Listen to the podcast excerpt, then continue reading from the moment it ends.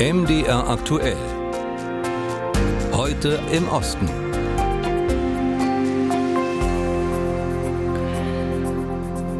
In Deutschland wird ja gerade darüber diskutiert, wie das Bundesverfassungsgericht als Säule der Demokratie und im Grundgesetz verankert geschützt werden kann vor Angriffen extremer Parteien und demokratiefeindlicher Kräfte.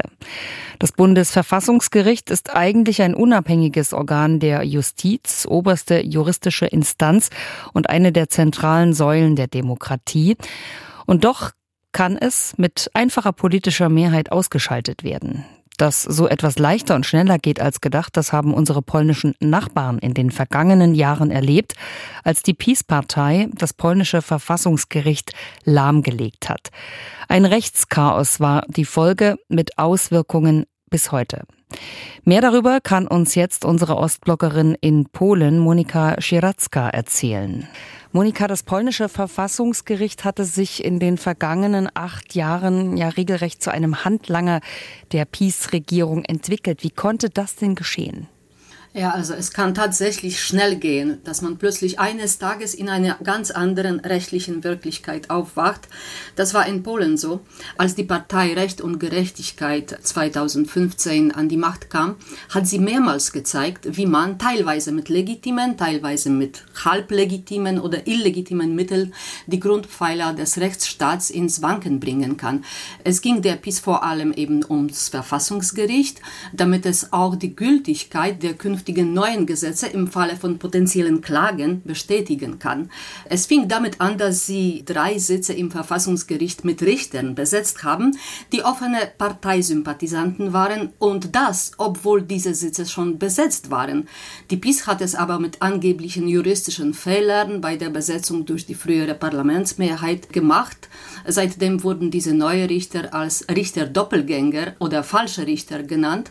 Dafür wurde Polen auch von Brüssel kritisiert kritisiert und die Urteile dieser Richter werden bis heute in Frage gestellt. Nun ist die im Dezember gewählte pro-europäische Regierung unter Donald Tusk dabei, einige dieser antidemokratischen Entwicklungen wieder rückgängig zu machen, doch sie stößt dabei an Grenzen. Und in der Rechtsprechung, da gibt es inzwischen sogar so eine Art Doppelgerichtsbarkeit, äh, denn auch hier hat die PiS Richter benannt und dafür extra das Berufungsverfahren geändert. Und das wiederum war nicht konform mit EU-Recht. Also sind doch eigentlich diese ernannten Richter nicht rechtens im Amt, oder? Naja, also so wird das jedenfalls von der jetzigen Parlamentsmehrheit gesehen. Man soll nicht vergessen, dass es nicht nur um das Verfassungsgericht ging, sondern parallel dazu liefen in den letzten Jahren eben ähnliche Veränderungen in vielen Gerichten in ganz Polen, so dass jetzt jeder dritte Richter, und das sind Richter vor allem in den höheren Instanzen, der PiS, also der jetzigen Opposition, nahestehen. Wie gesagt, werden diese Richter, diese PiS-Richter als falsche Richter oder Neo-Richter genannt. Das Berufungsverfahren wurde tatsächlich von der PiS geändert, weil der Präsident ist in Polen eigentlich derjenige, der die Richter ernennt. Aber davor muss ein Gremium, das sogenannte Nationale Richterrat, diese Kandidaten aussuchen, sozusagen. Aber weil dieses Gremium auch von der PiS besetzt wurde, sind also diese Neo-Richter bzw. falschen Richter als illegale Richter gesehen. Es gab in den letzten Wochen auch schon Fälle, dass zum Beispiel zwei Kammern des obersten Gerichts jeweils mit unterschiedlicher politischer Ausrichtung, diese Kammer, unterschiedliche Urteile in einem und demselben Fall gefällt haben. Das führt schon jetzt zu heftigen Auseinandersetzungen im Parlament und zu einer Art Chaos, das man sich vorstellen kann, wenn also bestimmte Politiker oder Gesellschaftsgruppen bestimmte Urteile akzeptieren und die anderen als illegitim ansehen. Sprechen wir nochmal über die Medien. Nicht nur die Gerichte hatte sich ja die Peace dienstbar gemacht, sondern auch die sogenannte vierte Gewalt, also die Medien. Sie wurden quasi der Regierung unterstellt und das Personal wurde ausgetauscht. Welche Folgen hatte das denn für die Meinungsvielfalt im Land? Also für die Meinungsvielfalt hatte es gravierende Folgen. In vielen Regionen von Polen wird bis heute nur öffentlich-rechtliches Fernsehen gesehen, teils aus technischen Gründen, teils aber ist es halt eine alte Gewohnheit vieler Menschen. Die einseitige Propaganda hat der PiS nach der ersten Wahlperiode natürlich sehr zur Wiederwahl verholfen. Beim dritten Mal ist es aber eben nicht mehr gelungen. Da war die Propaganda offenbar selbst für die PiS-Wähler nicht mehr zu akzeptieren.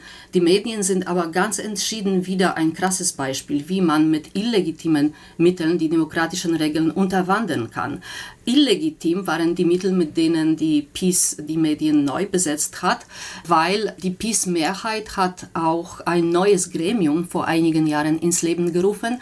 Er heißt der Nationale Medienrat und dieses Gremium hat die führenden Posten eben in den Medien besetzt, nachdem die früheren Chefs entlassen wurden. Äh, nur hat dieses Gremium keine Verankerung in der Verfassung. In der Verfassung wird nämlich ein ganz anderes Gremium dazu befugt, die Medienposten zu besetzen. Die PiS hat es aber einfach ignoriert. Unsere Ostblockerin aus Warschau, Monika Scheracka, zur Frage, wie Justiz und Medien in Polen politisch unterwandert worden sind.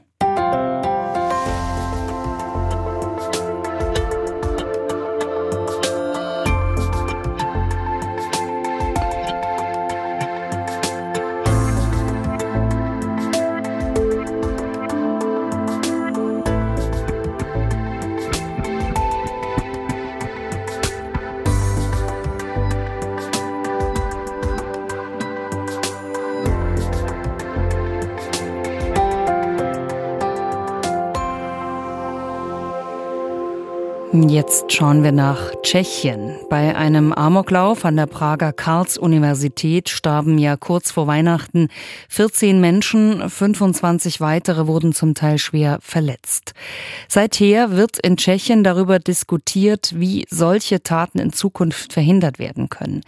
So sind viele Vorschläge zur Verschärfung des Waffenrechts im Gespräch. Ein kontroverses Thema, denn in dem 10 Millionen Einwohnerland sind eine Million Schusswaffen registriert registriert. Rund 316.000 Menschen besitzen einen Waffenschein. Robert Schuster und Thyra Feider-Malberg berichten. Jan Skalitzky ist ratlos. Der ehemalige Polizist und Experte für Waffenrecht, der die Interessen der Waffenhersteller in Tschechien vertritt, weiß nicht, wie eine angemessene Reaktion des Staates auf den Amoklauf an der Prager Uni aussehen könnte. Wir wissen praktisch immer noch nichts über die Hintergründe der Tat, deren Motive und so weiter. Die Ermittlungen werden von Seiten der Polizei leider sehr intransparent geführt. Das heißt, solange wir nicht wissen, was überhaupt geschehen ist, können wir daraus keine Schlussfolgerungen ziehen und die gegenwärtigen Schutzmechanismen im Waffenrecht anpassen. Die Aufarbeitung der Tat ist noch lange nicht abgeschlossen. Gleichzeitig diskutiert die Politik über eine Verschärfung des Waffenrechts. Denn sicher ist, dass der Amokläufer seine acht Waffen vollkommen legal besessen hatte. Laut einem Gesetzesvorschlag soll die tschechische Polizei Waffen in Zukunft leichter beschlagnahmen können, etwa wenn jemand Gewaltfantasien auf Social Media äußert. Außerdem soll die vorgeschriebene medizinische Untersuchung nicht mehr alle zehn, sondern alle fünf Jahre stattfinden. Dabei geht es aber vor allem um die körperliche Verfassung, besonders um das Seh- und Hörvermögen. Ein Psychologe wird nur in Ausnahmefällen hinzugezogen. Viele Tschechen fordern nun auch eine verpflichtende psychologische Untersuchung. Unter Fachleuten ist das aber umstritten, sagt Milena Batschkowska vom tschechischen Innenministerium. Die Meinung der Experten, also der Psychologen und Psychiater, geht dahin, dass verpflichtende psychologische Tests keine Garantie dafür sind, dass es bei jemandem innerhalb von einigen Monaten oder Jahren nicht zu einer gravierenden Veränderung seines geistigen Gesundheitszustandes kommt. Besser als flächendeckende Untersuchungen sind die, die sich auf konkrete Personen beziehen. Zudem ist fraglich, ob genug Kapazitäten für flächendeckende psychische Begutachtungen vorhanden sind. Schließlich haben in Tschechien über 300.000 Menschen einen Waffenschein. Ein weiterer Vorschlag nimmt die Waffenhändler in die Pflicht. Sie sollen der Polizei melden, falls jemand eine größere Zahl an Waffen und Munition kauft. Denn der Amokläufer hatte sein beachtliches Arsenal binnen weniger Monate erworben. Was das Waffenrecht angeht, wird sich in Tschechien, also trotz des Amoklaufes, wohl nicht viel ändern.